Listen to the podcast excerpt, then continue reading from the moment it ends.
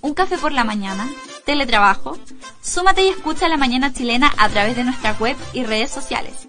Radio Chilena Concepción, la radio de todos.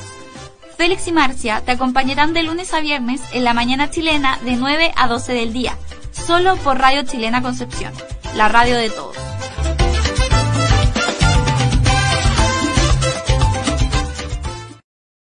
Bueno, tenemos en pantalla en el Facebook y también en esta transmisión de Radio Chilena de Concepción a Lisette Huacalín Patiño, quien es directora del Servicio Nacional de la Mujer y Equidad de Género en nuestra región del Biobío, en el cual primeramente la vamos a saludar con todo nuestro afecto y cariño. Y bienvenida a la radio, Lisette. Muchas gracias, Marcia, Félix, eh, por apoyar, ¿no es cierto?, la instancia principalmente que, hoy día estamos eh, en la fecha conmemorando el, el 8 de marzo aún. Eh, y agradecer por el espacio para que podamos conversar un ratito eh, de algunos temas que yo creo que, les van a interesar. Son temas tan, tan eh, digamos que podríamos estar toda la mañana, toda la tarde y toda la noche, porque es muy complejo, digamos, esto que tener, ¿no es cierto?, una oportunidad que la mujer tenga acá en nuestro país debido a muchas situaciones que ocurren, especialmente con los hombres, Elisette.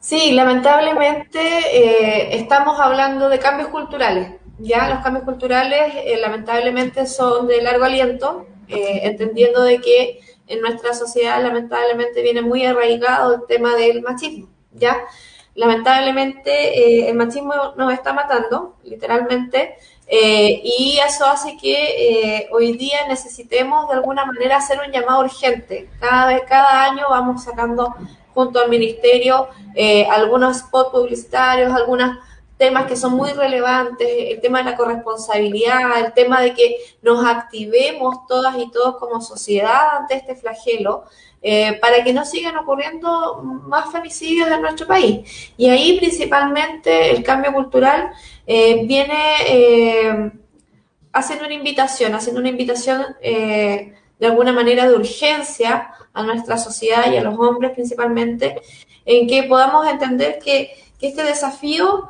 eh, es importante para nuestra sociedad, para que no tengamos más familias que eh, tanto sus madres, sus hijas, sufran y, mueran a causa de que una persona eh, creyó que en sus manos estaba el poder decidir la continuidad de esa vida. ya sea por, lo que, por lo que haya pensado en su minuto, pero Nadie está por sobre, una vida no está por sobre otra. ¿ya? Y ahí tenemos que entender eso. Eh, y principalmente eh, comentar que, tenemos que desestructurar, ¿ya? Tenemos que eh, desaprender muchas cosas, como por ejemplo lo que nos pasa con el amor romántico, ¿ya? Que muchas veces nos dice que si mi pareja me cela, es porque me está cuidando, es porque me quiere, ¿ya? Pero me, estaba, me quiere proteger cuando me aísla, porque no quiere que me junte con estas personas que eh, no, me, no me hacen bien, ¿ya? Que me ve como, como, un, como un sujeto que no puede pensar, que no puede eh, reaccionar eh, y que necesita de esa protección. Entonces ahí estamos hablando también de sacarnos estos conceptos, de entender que todas somos personas que tenemos libertad de poder elegir, de poder saber qué es lo que es bueno para nosotras o no, y finalmente que no se invisibilice, que no se encubra eh, estas primeras reacciones que son claramente primeras manifestaciones de violencia que están controlando, que están manipulando para finalmente desembocar en hechos que son mucho más graves. Partimos con las primeras manifestaciones que pensamos que son románticas, insisto, eh, pero de ahí seguimos con una serie de, de acciones negativas que va de la mano con la violencia psicológica, que va de la mano después con la mano, eh, perdón, con la violencia eh, física, ¿ya? Y que eh, desemboca finalmente también en hechos de violencia graves, ¿ya? Estamos hablando de mujeres que lamentablemente, no se puede decir, pero, pero de verdad que son brutales algunos de los asesinatos que hemos tenido. Y, no, y no cabe en la cabeza como una persona que dice que te amó, te hizo tal, tal daño. Entonces, ahí es donde yo eh, insisto, es que tenemos que, digamos, descomponer un poco esta creación por la cual nos formaron y finalmente eh, ir caminando prontamente hacia una sociedad que entienda que, eh, insisto, ninguna vida está por sobre la otra y que todas tenemos también derecho a elegir nuestros caminos, ¿ya? Muy Ese bien. es el llamado principal para los hombres, como, como bien me preguntaba. Sí, sí. Lizeth, yo encuentro eh, muy bien esto que, que, se comenta hoy día, que se visibilice, ya hace eh, mucho tiempo que ya comenzó esta, este, los colectivos también para visibilizar que hoy día, a Dios gracias, son apoyados también por eh, instituciones como hoy día lo es Cernamec. Pero ¿qué pasa acá? Que tenemos, ¿cierto?, esta, estas conductas, como bien lo mencionaba, de los que eh, piensan que pueden atentar contra estas vidas. ¿De qué manera hoy día también se pudiese ejecutar alguna política que llamara a la educación tal vez desde los más pequeños? Porque son personas que a lo mejor se formaron en entornos de violencia y siempre eh, cuando muchas veces la amiga eh, te pide esto, uno dice, sal de ahí o anda a terapia. Pero ¿por qué tiene que solo a terapia? ¿De qué manera también nos hacemos cargo de este hombre que me imagino que también debería ir a una terapia? Porque hay muchos terapia se dan cuenta que están actuando mal, que esos celos no tienen base, que deberían haber ocupado la violencia. También se puede trabajar. ¿Tienen algo, algún trabajo que sea educativo hoy día? O a lo mejor que vaya al de la violencia en el pololeo. igual hemos avanzado en esos términos. Sí, sin duda también eh, pensamos también en hombres que, que, se dan cuenta y que quieren cambiar. ¿ya? También entendemos que, que hay un gran grupo. Eh, principalmente decirles que aquí eh, hemos ido avanzando en el camino, ¿ya? Eh, creo que de alguna manera, eh, desde la existencia de la institución pública que representa a las mujeres, ha habido avances, ¿ya? Y esto va de la mano con cómo va madurando la sociedad, ¿ya? ¿En qué sentido? Si hubiésemos tenido la oportunidad de tener todo, todo lo necesario desde hace 30 años atrás, eh, hubiésemos abordado sin duda las políticas públicas necesarias, puntuales, para poder abordarlas. ¿Qué se hizo primero? Se contuvo. Ya se contuvo a las mujeres, se les apoyó, se las estaba apoyando hasta ahora eh, psicológicamente, socialmente, jurídicamente. Y está bien, ya fue la primera reacción, apoyar a las mujeres. Pero a lo largo del tiempo nos fuimos dando cuenta de que esto iba en un proceso más profundo, ¿ya? Eh, en donde nos fuimos dando cuenta de que quizás la política pública ahora tenía que, por ejemplo, trabajar con las y los jóvenes, ¿ya? Ahí es donde eh, empezamos de alguna manera a, irnos más allá, a ir ya. Abordemos las relaciones de pololeo, conversemos acerca de qué está bien y qué no, para que no tengamos más personas que controlen y piensen que están por sobre sus parejas. Eh, y hoy día también eh, el ir más allá, ahora necesitamos abordarlo con los, con los preescolares, ¿ya? En donde no hagamos diferencias de colores, no hagamos diferencia de qué capacidad tienes tú y qué otra capacidad tienes que tener tú por tu género, por, por, por, esto que lamentablemente viene muy, muy arraigado. Entonces, nos vamos sacando cosas, vamos cada vez despejando un poco más esta situación. Y, y nos vamos dando cuenta de que es necesario enseñarle a, a las más y los más pequeñitos de que también es un trabajo de los padres, aquí claramente, no solamente de la institución educacional, de cómo vamos formando a nuestros niños y niñas. ¿Qué le estamos entregando? ¿Le estamos diciendo al hombre que no llore? ¿Otra vez? ¿Le estamos diciendo al hombre que solamente tiene que ser competitivo y rudo? ¿O le estamos diciendo al hombre también que puede llorar? Es persona, que tiene sentimientos. Le estamos diciendo a la niña que tiene que quedarse callada, que es sutil, que es débil. Le estamos diciendo a la niña que tiene que estudiar ciertas carreras porque para las otras parece que no, no, es, no es lo que ella tiene que hacer. No, estamos diciendo finalmente que niños y niñas somos personas que tenemos sentimientos, que tenemos eh, ganas de hacer diferentes cosas y que nada nos limite. Y ahí es donde también hay que trabajar y es una gran tarea la que tenemos, porque, insisto, son cambios culturales, que no solamente van a ir de la mano de la institución académica, sino que también de la familia. Y ahí es donde vamos haciendo un trabajo, insisto, que es a largo plazo, que queremos ojalá que esto se resuelva en el menor tiempo posible, pero hay que generar un cambio de mentalidad por parte de todas y todos para poder eh, caminar en conjunto hacia este fin porque la institución pública puede ir abordando algunas políticas públicas, pero eh, es necesario hacer ese quiebre para que todos y todos lo entendamos y finalmente entre todos y todos vayamos remando por el mismo lado, como se dice. Ahora, Por otro lado, el trabajo con los hombres es súper necesario. Nosotros hemos estado abordando a través de un eh, dispositivo que tenemos, que es el Centro de Reeducación de Hombres, que es un centro que eh, ya lleva como 8 o 9 años ya eh, instalado a nivel nacional, que es un centro que precisamente lo que hace es trabajar desde el punto de vista psicológico principalmente en esta desestructuración que necesitamos, ¿ya? Acá nosotros tenemos un centro de reeducación que eh, está en la, en la, ciudad de Concepción y que atiende aproximadamente, aproximadamente, ahí te voy a explicar por qué, a 100 hombres anualmente, ¿ya? 100 hombres que en un 50% aproximadamente viene derivado desde tribunales, porque un tribunal le dijo, ¿sabe qué? Necesitamos un cambio de conducta, tiene que ir a este centro. Y por otro lado también tenemos el resto que es por demanda espontánea. O sea que hombres sienten que la verdad es que su accionar no está bien, que va más allá de eh, su capacidad de control y que necesitan apoyo para poder erradicar estas conductas violentas. A nosotros claramente este dispositivo no, no, nos gusta mucho porque estamos atacando de alguna manera el problema de raíz. Estamos yendo a la fuente, ¿no es cierto?, del poder desarraigarnos y no solamente atender a las mujeres cuando ya los hechos están consumados, eh, cuando ya necesitan trabajo eh, psicológico, social, jurídico. Eh, estamos acá abordando el tema con los hombres y conversándolo, finalmente haciendo de alguna manera ver que lo mismo que están haciendo con sus parejas, me imagino, no lo van a querer ver con sus hijas, ¿ya? Y para eso en nuestro hogar primero tiene que haber una instancia en donde vean las mujeres respeto, que el hombre respeta a la mujer, para que después ella, cuando le toque, le pueda poner un freno y decir, oye, me tienes que respetar. Y que no normalice una conducta, por ejemplo, de violencia o no normalice una conducta donde ve que la mamá está aquí y el papá está más arriba. ¿Me entiendes?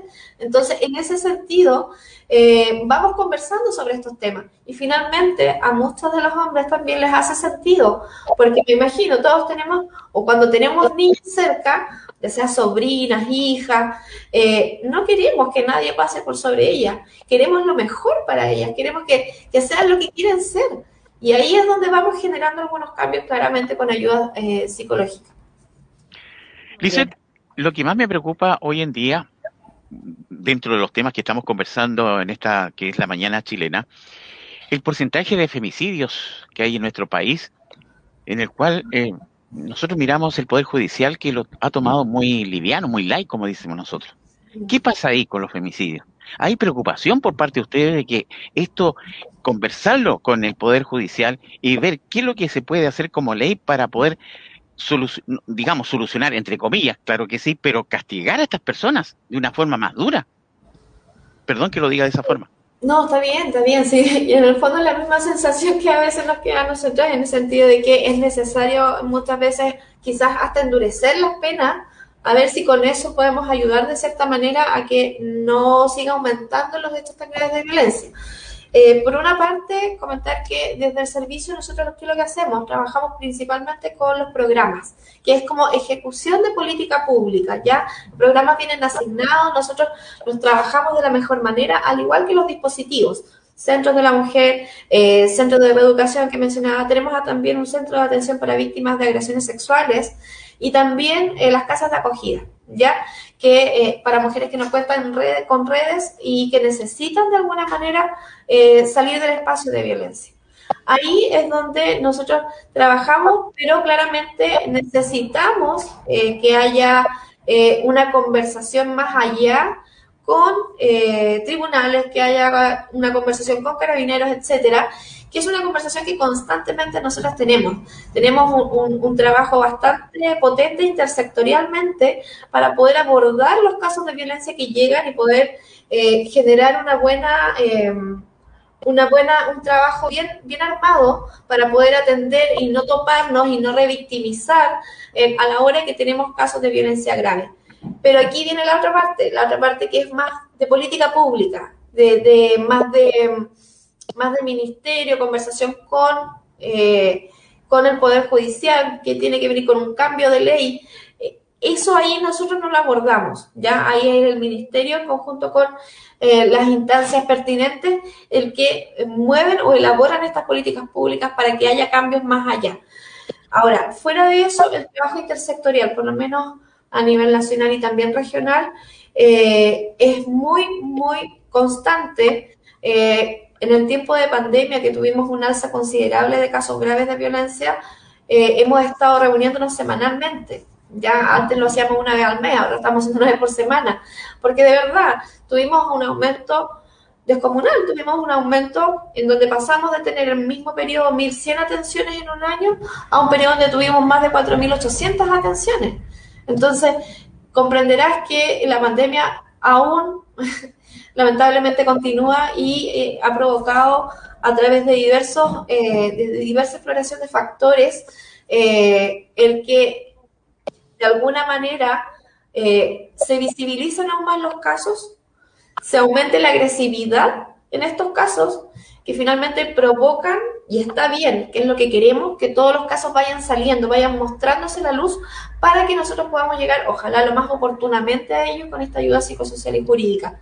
No necesitamos que los casos no se visibilicen porque nos seguimos de alguna manera con, el trabajo institucional apoyando en este sentido a las víctimas. Y claro, necesitamos, necesitamos cambio y de alguna manera constantemente también eh, el apoyo de, agrupaciones eh, feministas u otras, en donde de alguna manera eh, mueven esto y nos hacen tomar cada vez más conciencia de la importancia de generar estos cambios para que ojalá con estas medidas se vaya de alguna manera disminuyendo de alguna manera los casos de violencia que van ocurriendo. Bien. algo muy importante entonces destacar y, me sumo que a veces quedamos todos con este con este con esta, este nudo en la garganta cuando muchos de estos casos de femicidio nos damos cuenta que eh, son personas que ya habían eh, comenzado mujeres decidido dar este paso eh, tener una nueva vida pero marido pareja en este caso se considera femicidio cuando esto es la seguía no la dejó nunca tranquila un tema de acoso constante, que ya estaba con las denuncias, por supuesto, ¿qué pasa? Que muchos de ellos se matan después. Justicia. Entonces a veces nos quedamos con ese, ese, ese nudo en la garganta. Pero ¿qué pasa con las personas que no están escuchando y que a lo mejor son víctimas de violencia? Inmediatamente cuando una amiga está siendo víctima de violencia, porque el, el maltratador en este caso, la, de su, de su familia, de su amistad, que la para él. Entonces, ¿a dónde poder recurrir también? Eh, sería eh, importante que las personas lo supieran. Eh, bueno, primero nosotros tenemos un teléfono que es el 1455, que es nuestro número de contacto telefónico abierto las 24 horas de forma gratuita, no es necesario tener saldo en el teléfono no solamente para que víctimas de violencia llamen, sino que también para las y los testigos, ¿ya? Para que de alguna manera sepan qué hacer ante estos casos, que es súper importante. Muchas veces eh, no tenemos las herramientas y necesitamos apoyo también para poder ayudar a una mujer que esté en esta situación. Eh, a través de este número, dependiendo de los casos, si no es consulta, eh, se puede derivar automáticamente a los centros de la mujer.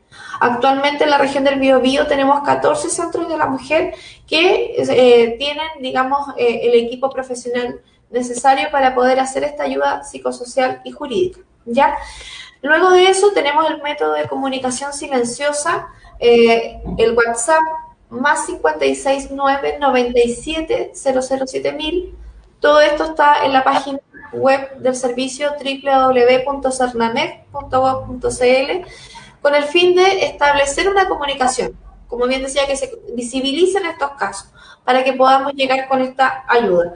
Decirles también, lo, comentábamos brevemente, tenemos casas de acogida para aquellas mujeres que están en una situación de riesgo grave, eh, pero sí, ahí sí tiene que haber una denuncia de por medio. ¿Ya? Para ingresar a una casa de acogida tiene que haber una denuncia en donde queda expuesto que está en un riesgo grave vital y la casa de acogida está para ella y sus hijos o hijas eh, hasta los 14, 15 años, ¿ya? Está permitido ingresar. Eh, decirles también que eh, para los otros dispositivos, o sea, para recibir esta ayuda psicosocial y jurídica, no es necesaria la denuncia. ¿ya? Sabemos lo, que, lo difícil que es denunciar. Hay muchos factores por los cuales una mujer no se atreve, no solamente por el miedo a las represalias, sino que también el miedo de qué va a pasar con los hijos o hijas, sino que también eh, porque piensan que las instituciones no hacemos nada, que, está, que están, eh, eh, digamos, libre de cualquier persona lo pueda pensar así. y en fin, hay muchas razones, pero si no están decididas a hacer esta denuncia, no pierdan cuidado que pueden acercarse de todas maneras para recibir esta ayuda psicosocial y jurídica.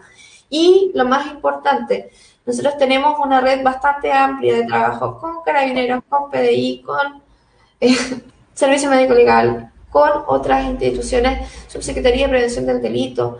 Eh, trabajamos fuertemente con, con salud también, eh, precisamente para hacer esta, este apoyo lo más intersectorial pero coordinado posible, porque sabemos lo importante que es cuando una mujer decide dar un paso adelante en esta situación de violencia, el que no se nos vaya eh, sin la ayuda necesaria. Según cada caso vamos viendo cuál es el apoyo que, que necesita y, decirles a cada uno, a cada uno que la tarea ha sido súper difícil en el último periodo, pero a pesar de eso los equipos, eh, la verdad es que se, se, han pasado, hemos redoblado muchísimo los compromisos, eh, el trabajo para poder atender con un mismo equipo, eh, comprenderás pasar de 1100 a 4800, la verdad es que es harta pega pero a pesar de eso, hemos querido que ninguna mujer quede fuera de su atención. Y ahí hacemos el llamado de aquella mujer que está en una situación de violencia o que no sabe bien si es violencia, porque muchas veces esto también eh, está como eh, perdido pensando que es este amor, que, la persona va a cambiar o, pensando que no le quiere hacer mal, porque lo queremos mucho, pero que sabemos en, el interior de que hay algo que no está funcionando bien, que los niños están eh, recibiendo daño, hacernos cargo y velar para que no solamente por nuestra integridad, sino que por la integridad de estos niños y niñas, para que también, ojo, no formemos a futuros agresores ni futuras mujeres que normalicen la violencia. Necesitamos hacerle un quiebre a esto para poder erradicarla de nuestra sociedad, pero eso está en nuestras manos. ¿Cómo lo hacemos? ¿Cómo lo empezamos a abordar? Quizás acercándose a uno de estos dispositivos. Y el número 1455 para que no lo olviden. Ahora voy a hablar al revés de la situación de la mujer. ¿Qué pasa con los hombres? Que también pueden producirse problemas, ya que la mujer, y yo he visto casos, eh, digamos, en mi vida, que la mujer le pega al hombre, el hombre no puede hacer absolutamente nada, no haya cómo defenderse, porque eh, los caracteres son distintos. ¿Qué pasa ahí con los varones? Que están en el mismo, casi lo mismo en la mujer.